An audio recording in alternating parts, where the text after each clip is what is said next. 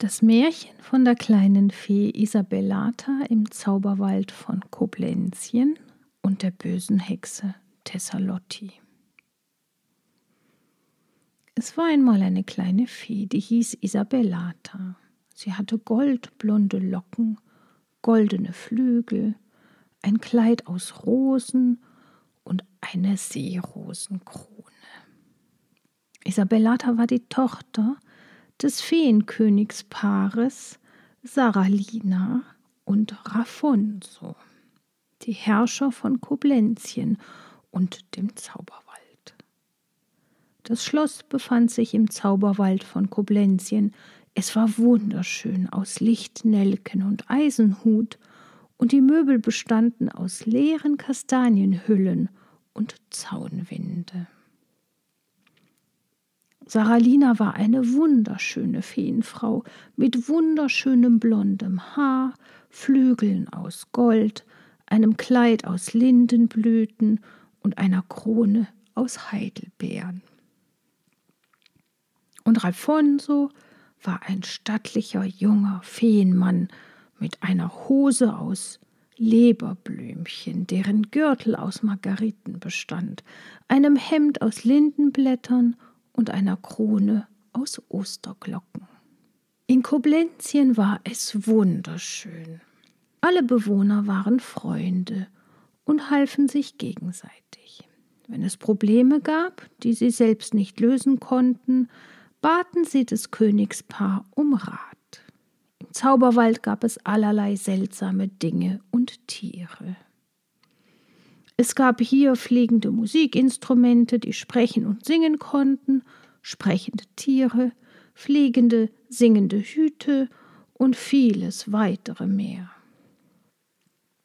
Um das Land herum lag ein Meer. Es war ruhig, friedlich und viele Fische lebten darin. In Koblenzien war es nicht immer so friedlich. Das Land litt unter der bösen Hexe Tessalotti, der hässlichsten Person im ganzen Zauberwald. Sie wusch sich nie, sie hatte nur noch acht Zähne im Mund, ihre Kleider waren immer durchlöchert und ihr ganzer Körper war voller Haare, die ganz verfilzt waren. Ihr Schloss befand sich am Ende des Zauberwaldes und es sah sehr alt und einsturzgefährdet aus, und ihre Möbel waren aus Abfallresten gebaut. Tessalotti hatte einen etwas tollpatschigen Diener namens Andreasino, der nicht nur orientierungslos war, sondern auch ein sandkorngroßes Gehirn besaß. Andreasino gehörte zur Rasse der Hundemenschen, ein Wesen mit dem Kopf und dem Oberkörper eines Menschen und dem Körper eines Hundes. Andreasino musste immer im Stall seiner Elefantenmücken schlafen, da seine Herrin seinen Geruch nicht mochte. Tessalotti versuchte seit Jahren, das Königspaar zu stürzen und das Land zu erobern. Doch alle Eroberungsversuche waren fehlgeschlagen. Vor zehn Jahren hatte Tessalotti gehört, dass Saralina eine riesen Angst vor Moskitowespen hatte, und die böse Hexe wollte versuchen, mit Hilfe der Rieseninsekten der Feenkönigin Angst einzujagen, um sie so für immer von Koblenzien zu vertreiben. Einer von Ralfonsos Spionen hatte Tessalotti heimlich belauscht und hatte alles dem Königspaar erzählt. Als die Wespen angriffen, hatten die Soldaten den Angriff mit Pfeil und Bogen abgewehrt und die Königin vor einem schlimmen Trauma bewahrt. Vor fünf Jahren sollte Andreasino mit seinen Elefantenmücken den Zauberwald mitsamt dem Feenschloss zertrampeln. An jedem Tag war auch Isabellata geboren worden, und man hatte Angst, dass dieser schöne Tag von Tessalotti gestört würde. Zum Glück war gerade die fliegende E-Gitarre Briano Maio zur Stelle und Ralfonso beauftragte diese, den Wald zu bewachen. Als Andreasino mit seinen Elefantenmücken vorbeikam, fragte er die fliegende E-Gitarre nach dem Weg zum Feenschloss. Briano Maio kannte Andreasino sehr gut und hatte ihn mit einem frechen Trick in die Irre geführt. Er zeigte ihm den Weg nach Schloss Kölledorf, dem Haus von Tessalotti. Andreasino ließ die Elefantenmücken das Schloss von Tessalotti zertrampeln. Das hatte der bösen Hexe gar nicht gefallen, und sie befahl Andreasino, das Schloss alleine wieder aufzubauen. Isabellatas Eltern hatten sich im Thronsaal über Tessalotti beraten, da sie seit geraumer Zeit nichts mehr von sich sehen oder hören ließ. Und jetzt fragten sie sich, ob sie vielleicht ihre Eroberungsversuche aufgegeben hätte oder ob sie neue Pläne schmiedete und wenn ja, welche. Wollte sie ein Erdbeben verursachen oder mit einem Tsunami das Land überschwemmen oder was anderes? Man wusste es nicht. Sie sorgten sich auch um Isabellata und fragten sich, wie sie am besten vor Thessalotti beschützt werden könnte. Sie riefen alle Wachen zu sich und befahlen diesen, Isabellata vor der bösen Hexe Thessalotti zu beschützen. Isabellata spielte zur selben Zeit mit ihrer königlichen Feenamme Claudina und der fliegenden E-Gitarre im Garten. Sie spielten den ganzen Tag. Fee, ärgere dich nicht. Blinde Hexe oder übten mit ihr das Zaubern. Isabellata hatte sehr viel Spaß mit ihren Spielkameraden. Sie fühlte sich bei ihnen wohl, spielte gern mit ihnen und die spielten gerne mit ihr. Am nächsten Tag war Isabellata spurlos verschwunden. Man suchte sie überall. Im Thronsaal, in ihrem Zimmer, in der Küche und im Garten. Man suchte sie im ganzen Zauberwald von Koblenzien, aber man konnte sie nicht finden. Ihre Eltern waren sehr besorgt und hatten Angst, dass ihr etwas Schlimmes passiert sein könnte, da sie ihr einziges Kind war, das sie sehr lieb hatten. Keiner ahnte, dass Isabellata von der bösen Hexe Thessalotti als Geisel genommen wurde. Isabellata hatte Angst vor der bösen Hexe und fing an zu weinen. Sie flehte Thessalotti an, sie freizulassen und ihr Königreich in Ruhe zu lassen. Die böse Hexe ließ sich von Isabellatas Angstgejammer und Flehen nicht beeindrucken und zeigte ihr die kalte Schulter. Tessalotti schrieb einen Erpresserbrief. Auf dem stand, dass das Feenkönigspaar binnen drei Tagen abdanken sollte, sonst müsse die kleine Fee Isabellata sterben. Tessalottis Diener Andreasino wollte den Brief persönlich abschicken, aber seine Herrin ließ das nicht zu und gab stattdessen dem wandelnden Computer Mikea den Auftrag, den Brief zu überbringen. Wandelnde Computer waren Wesen mit zwei Armen, zwei Füßen und einem Körper in Form einer Festplatte und einer Tastatur. Sie sind immer hilfsbereit und aufmerksam. Währenddessen heulte die kleine Fee Isabellata aus Leibeskräften, da sie Angst und Sehnsucht nach ihren Eltern hatte. Und ihre Eltern hatten Sehnsucht nach ihr.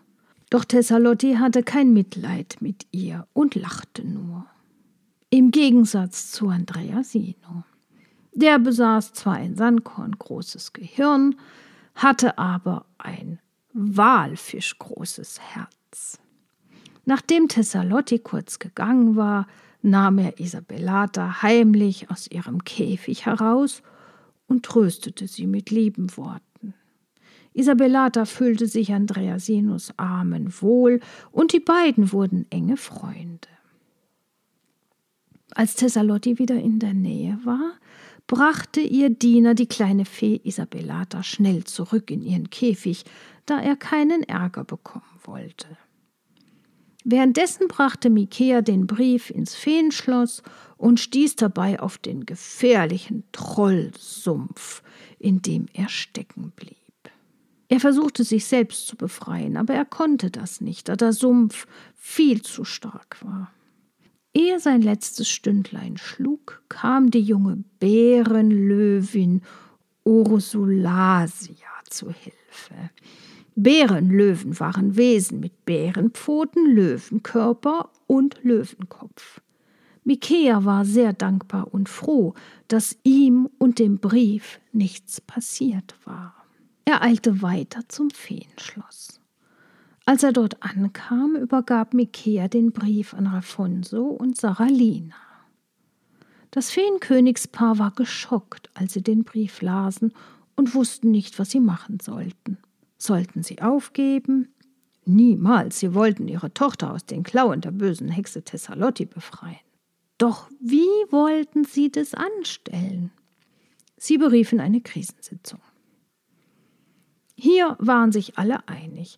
Tessalotti musste endgültig besiegt und Isabella unversehrt befreit werden. Doch wie Tessalotti besiegt und Isabellata gerettet werden sollte, waren sie sich noch nicht einig. Einer sagte, dass die Hexe brennen sollte, ein anderer rief, dass sie im Wasser ertrinken sollte. König Rafonso befahl, dass sie im Morgengrauen in Tessalottis Schloss einbrechen und Isabellata retten sollten. Tessalotti hatte sich das Ganze in ihrer Kristallzauberkugel angesehen und freute sich riesig auf den morgigen Kampf gegen die Feen. Isabellata weinte immer noch aus Leibeskräften, was Tessalotti nicht störte.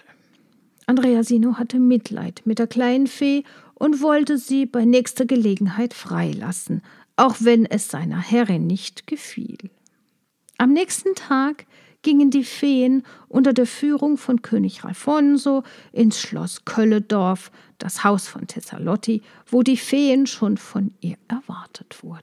Tessalotti rief ihre Skelettsoldaten zu sich und gab ihnen den Auftrag, die Feen zu vernichten.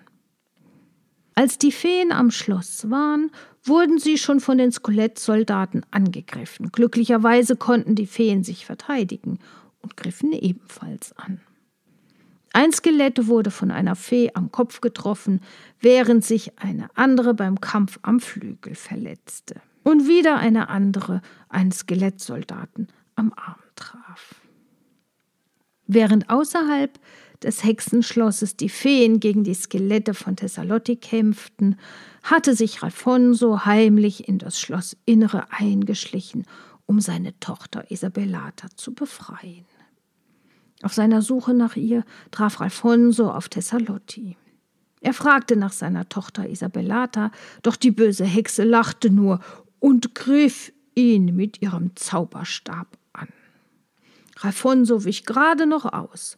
Dann griff er mit seinem Dornenzauber an. Die Hexe wehrte sich mit ihrem Zauberstab und setzte einen Blitzzauber ein, dem Alfonso im Fluge ausweichen konnte. Alfonso griff Tessalotti mit seinem magischen Dreieck an, das sie am Bein traf. Tessalotti gab nicht auf. Sie setzte ihren Hexenkreis ein, der Alfonso beinahe am Flügel traf. Als Alfonso angreifen wollte, wurde er von Tessalottis Zaubermagnet in die Mangel genommen. Er bekam durch den Magneten keine Luft mehr und drohte zu ersticken. Bevor er noch den letzten Atem verlor, tauchten wie aus dem Nichts Andreasino und Isabellata auf. Andreasino hatte die kleine Fee aus ihrem Gefängnis befreit und zu ihrem Vater gebracht. Isabellata schoss mit Hilfe ihrer Zauberkraft Kugeln auf Tessalottis Kopf. Die böse Hexe schrie vor Schmerz und verlor dabei die Kontrolle über den Magneten. Alfonso konnte befreit werden. Tessalotti hielt sich die Hände über ihren Kopf und versuchte zu fliehen. Alfonso, Isabellata und Andreasino liefen mitsamt Isabellatas Feenzauberkugeln hinterher. Allerdings kam Tessalotti in eine Sackgasse und konnte nicht mehr weiterrennen, da sie schon vom König, dessen kleiner Tochter und ihrem ehemaligen Diener umzingelt war. Tessalotti bat ihren Diener um Hilfe. Doch Andreasino grinste nur und griff mit seinen magischen Mondsicheln an, die Tessalotti tödlich verwundeten. Kurz vor ihrem Tod setzte Tessalotti ihren Zauberstab gegen ihren Diener ein. Andreasino starb, nachdem er von Tessalottis Zauberblitzen getroffen wurde. Nachdem Tessalotti besiegt war, gingen Vater und Tochter wieder zum Ausgang zurück. Alfonso war glücklich, dass seiner kleinen Isabellata nichts Ernstes passiert war. Isabellata jedoch war sehr traurig, dass Andreasino nicht mehr lebte, da sie ihn in ihr kleines Feenherz geschlossen hatte. Alfonso konnte seine kleine Tochter verstehen und versprach Isabellata, mit ihr im Schlossgarten ein Denkmal für Andreasino zu errichten. Isabellata freute sich schon darauf. Als sie wieder aus dem Hexenschloss kamen, lagen auf dem Schlachtfeld nur noch leblose Skelette und ein paar verletzte Feen auf der Erde. Die Feensanitäter versorgten die verletzten Feensoldaten mit Pflaster und Verband.